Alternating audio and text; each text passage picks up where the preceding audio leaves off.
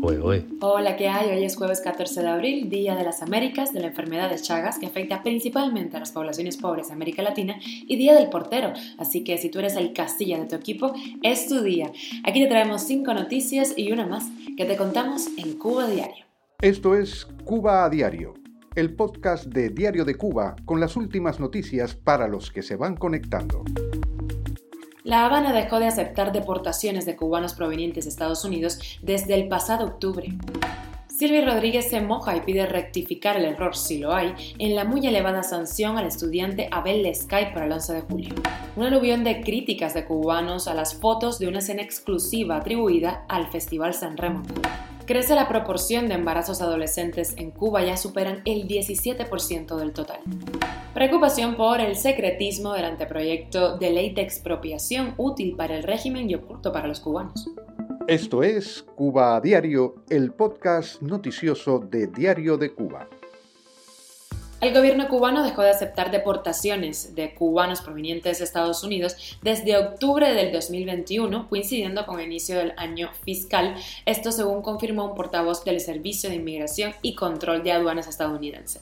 Esa medida, tomada en medio del mayor éxodo migratorio de lo que va de siglo, no ha sido notificada por las autoridades cubanas, que curiosamente abrieron una tienda en MLC para vender productos náuticos como botes, motores fuera de borda y chalecos salvavidas. Solamente en lo que va de año fiscal, o sea, desde octubre del año pasado, la Guardia Costera de Estados Unidos ha interceptado a 1.257 emigrantes cubanos, mientras que en todo el año anterior fueron 838 los detectados. El cantautor oficialista Silvio Rodríguez sorprendió en su blog diciendo que se debe rectificar el error si lo hay en la muy elevada sanción al estudiante universitario Abel Lescay por su participación en las protestas del 11 de julio. El del unicornio azul pidió que expliquen claramente los hechos por los que el estudiante ha sido condenado o que pongan el juicio por televisión para así poder verlo. Continuó diciendo que darle atención a un universitario en proceso penal no es nada extraordinario como lo ha querido pintar el gobierno cubano, es un deber de la universidad. Ojalá en la apelación en curso haya valentía suficiente para rectificar el error si lo hay, dice Silvio Rodríguez. En marzo recordemos que él calificó como injustas las condenas impuestas a 128 de los 129 acusados por manifestarse el 11 de julio en la esquina de Toyo y al día siguiente en La Guinera, en La Habana. Cuba a diario. Para propaganda y banquetes si hay dinero para leche hay que esperar que alguien la done. Esta fue una de las tantas críticas a las fotos de una tremenda comelata que se organizó en el Hotel Nacional, en donde se clausuró el domingo el cuestionado festival San Remo Music Awards en La Habana. El periodista Yusnavi Pérez publicó fotos de lo que llamó el banquete de la cúpula comunista después del evento. Las reacciones fueron inmediatas. Recordemos que el San Remo tuvo un espacio dedicado a la gastronomía. El primer día del foro en el Hotel Nacional Cuba, varios chefs elaboraron y presentaron platos típicos de Italia y Cuba que en muy pocas mesas de los cubanos pueden verse y una de maternidad en los últimos dos años, los embarazos han disminuido notablemente en Cuba, pero los que ocurren durante la adolescencia han decrecido a un menor ritmo, por lo que superan el 17% del total de los embarazos en el país durante el año 2021. Eso según datos del Centro de Estudios Demográficos de la Universidad de La Habana.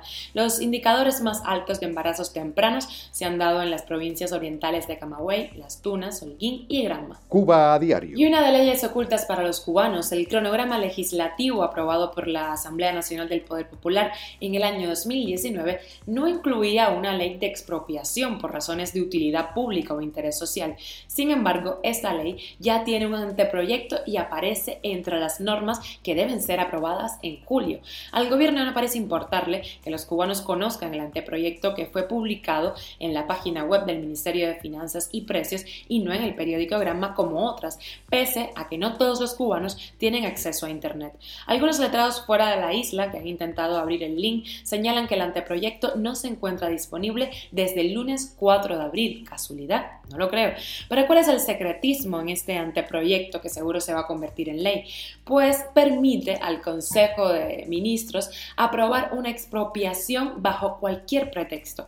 Además, las autoridades competentes pueden ocupar temporalmente los inmuebles o terrenos para realizar estudios, exploraciones u operaciones de corta duración. Otro punto, y con esto cierro, es que discriminan a los propietarios nacionales frente a los extranjeros, ya que cualquier expropiación a un inversionista extranjero debe contar con la aprobación del Consejo de Ministros, requisito que no es necesario para expropiar a un nacional. Y llegamos a la extra. La seguridad de Mark Zuckerberg y su familia le costó el pasado año a Meta, la empresa matriz de Facebook, 27 millones de dólares. Según Meta, las medidas eran necesarias por las amenazas específicas que recibe el CEO de Instagram. Esto es Cuba a Diario, el podcast noticioso de Diario de Cuba, dirigido por Wendy Lascano y producido por Raiza Fernández. Bueno, gracias por estar con nosotros en las buenas y no tan buenas. Recuerda que nos puedes encontrar en Telegram, Spotify, SoundCloud. Desde en Cuba usa VPN, Apple Podcast y Google Podcast y también nos puedes seguir en nuestras redes sociales. Estamos contigo de lunes a viernes y ya antes de irme, hoy sacamos en Diario de Cuba una entrevista con los tres de La Habana, así que si te interesa, ahí en YouTube y en la página de DC está completa. Un abrazo y hasta mañana.